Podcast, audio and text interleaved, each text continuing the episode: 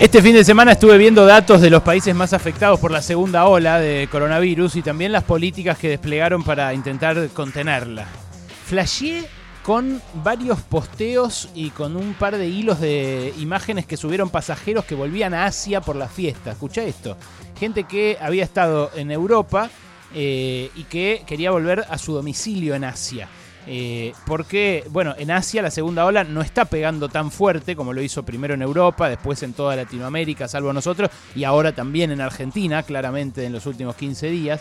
Y escucha esto, para entrar a China o a Corea del Sur, por ejemplo, no solamente hay que hisoparse eh, menos de dos días antes de volar, sino también hisoparse al llegar, esperar el resultado ahí, hacer cuarentena de 12 horas en el aeropuerto, otras 12 horas en un hotel en el subsuelo que hay ahí especialmente dispuesto al lado del aeropuerto, después bajarse una aplicación al celular, darle al gobierno tu teléfono para que te ubiquen cuando quieran, tu geolocalización todo el tiempo permanente y garantizarles que vas a estar ubicable todo el tiempo por 15 días miraba eso, miraba eso, que es realmente impresionante. Mientras veía acá las fiestas en Pinamar, las 10, 15 fiestas que tuvieron que cerrar en la playa, las plazas porteñas llenas de gente, mucha del conurbano también, los barbijos chotafuera en los restaurantes, los números que no paran de empeorar en toda la área metropolitana de Buenos Aires. En el medio en el medio me topé con un estudio que compartió en sus redes Eduardo Crespo, que es un economista que cito mucho acá, pero que además eh, el estudio este lo hizo para la Boston University, otro economista argentino muy capo, tan capo que lo becaron y no lo soltaron más y se quedó a vivir allá en, Boston, que se llama Martín Fisbein, el Colo Fisbein, un pibe de mi misma camada de la secundaria y de la universidad, pero que estudió muchísimo más que yo y bueno, eh, está ahí.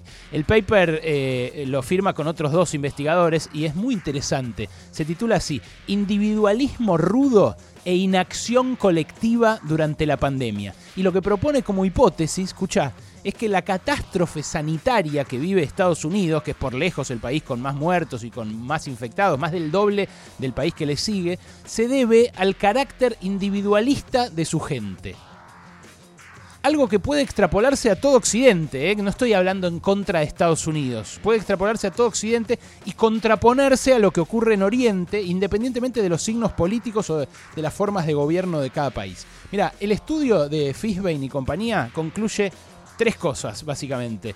Eh, que el individualismo rudo estadounidense, él lo llama así, es la combinación entre el individualismo a secas, el mirarse uno mismo, y la oposición genérica a que el Estado intervenga en la vida social. Él dice que eso perjudicó la acción colectiva contra la pandemia en Estados Unidos propone como hipótesis que la cultura de frontera es fundamental para entender esa débil respuesta sanitaria. La figura del colono, del pionero, del granjero con un chumbo que se la banca solito con la indiada, que está él solo contra todos, ¿viste? En el Far West y no necesita del Estado. Eh, no llamamos al 911, dicen los gringos de Texas, por ejemplo, we don't call 911. Bueno, que eso puede favorecer la innovación y la inventiva, pero que debilita cualquier forma de cooperación social. Fíjate, porque en los papers eh, eh, de universidades norteamericanas siempre buscan el dato empírico para contrastar sus hipótesis eh, y lo meten siempre en un modelo, especialmente si es de, si es de economía, lo, econometrizan. y lo que hicieron ellos fue con datos de Google Mobility y de Unacast, que también tienen muchos datos para Estados Unidos, mostrar que los condados, es muy flashero esto, ¿eh? los condados que más tiempo fueron territorios de frontera, tanto en el medio oeste como en el medio oeste, exhiben en todos los casos menos uso de barbijo, menos distanciamiento social y menos intervenciones no farmacéuticas preventivas, eh, como por ejemplo el respeto a las burbujas, el aislamiento preventivo y el aviso de si tienen síntomas a la autoridad sanitaria. En todos los casos se cumple. Todos los condados que fueron frontera tienen menos de eso. Son más chotafuera, diríamos acá. Bueno, de ahí me fui a leer otro eh, trabajo científico, pero de 2015, que casi como una profecía se titula La viruela de la libertad. La viruela de la libertad. Y lleva como subtítulo cómo la constitución hizo a los estadounidenses ricos y libres, pero los dejó expuestos a las infecciones. Y ahí el autor, Werner Tresken, eh, arranca preguntándose por qué si Estados Unidos es el país más rico del mundo, es una buena pregunta, ¿por qué si Estados Unidos es el país más rico del mundo, su esperanza de vida está en el puesto 38, detrás de países como Cuba, como Costa Rica, como Grecia, entre muchos otros? Y lo que se pregunta es si es la desigualdad, si es el sistema de salud o si es otra causa, y recorre las epidemias de viruela, de tifus y de fiebre amarilla que hubo en Estados Unidos durante los siglos XIX y XX, y lo que concluye, que es muy parecido a lo de Fishbein, es que el énfasis institucional en las libertades individuales socavó la respuesta histórica de Estados Unidos a la viruela al impedir que cualquier vacuna sea obligatoria. Esas mismas instituciones liberales que están pensadas con objetivos políticos y económicos muy concretos, son, dice él, que es de la Universidad de Chicago, ¿eh? o sea, no es para nada un izquierdista, ni un cuca, ni un peroncho. Dice, son muy nocivas en lo sanitario.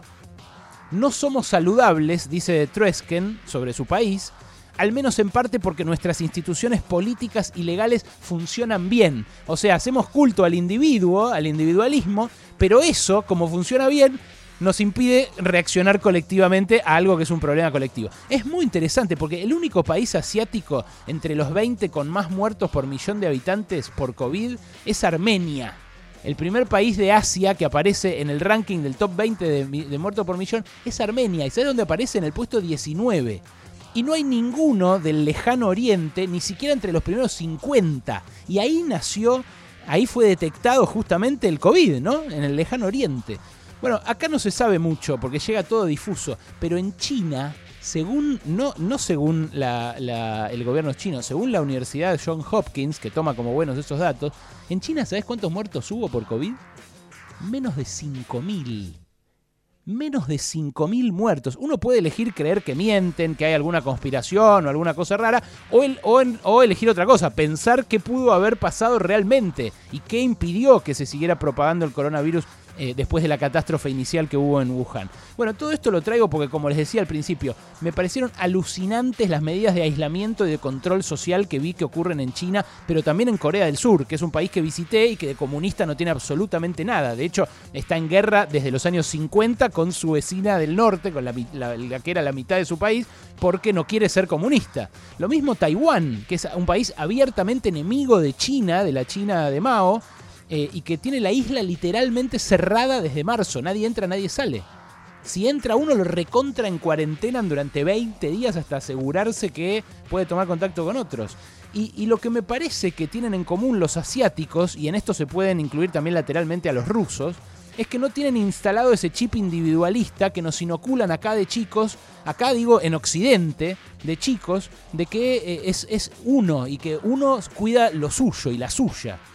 Obvio que hay extremos y también matices, pero se ven las culturas también, ¿no? En las culturas oriental y occidental. Los musulmanes, por ejemplo, creen que la salvación es colectiva y no individual. Entonces, por eso obligan a todos a vivir como manda el Corán. Creen que se salva a la sociedad entera. En Occidente, tanto judíos como cristianos lo dejan a libre albedrío cada uno y uno puede eh, salvarse o irse al infierno. En fin, me pareció que todo esto junto con la situación en la que estamos nosotros acá venía a cuento. Y no es una arenga a favor del toque de queda ni del Estado policial. Al revés, creo que con nuestras policías latinoamericanas y en especial con la argentina y con la bonaerense, eso va a llevar a más injusticia, más abusos, a más Facundos Castro. Eh, pero creo, sí, que vale la pena pensar de nuevo lo individual y lo colectivo a raíz de eh, esto que les estoy contando. A la luz de estos resultados científicos, un estudio de Estados Unidos y un libro de 2015 que también dice que el individualismo en este caso eh, es letal. Si no quiero no me vacuno, si no quiero no uso barbijo, si quiero me junto igual. Son todas respuestas individualistas a un riesgo colectivo que pueden tener muy graves consecuencias para la salud pública pensalo, porque quizás se trate de cuidarnos y de volver a creer en el nosotros, eh, aunque nos resulte antinatural en muchos casos acá en Occidente. Y capaz Occidente no termine muriéndose de coronavirus, sino de egoísmo, de egoísmo hecho y derecho.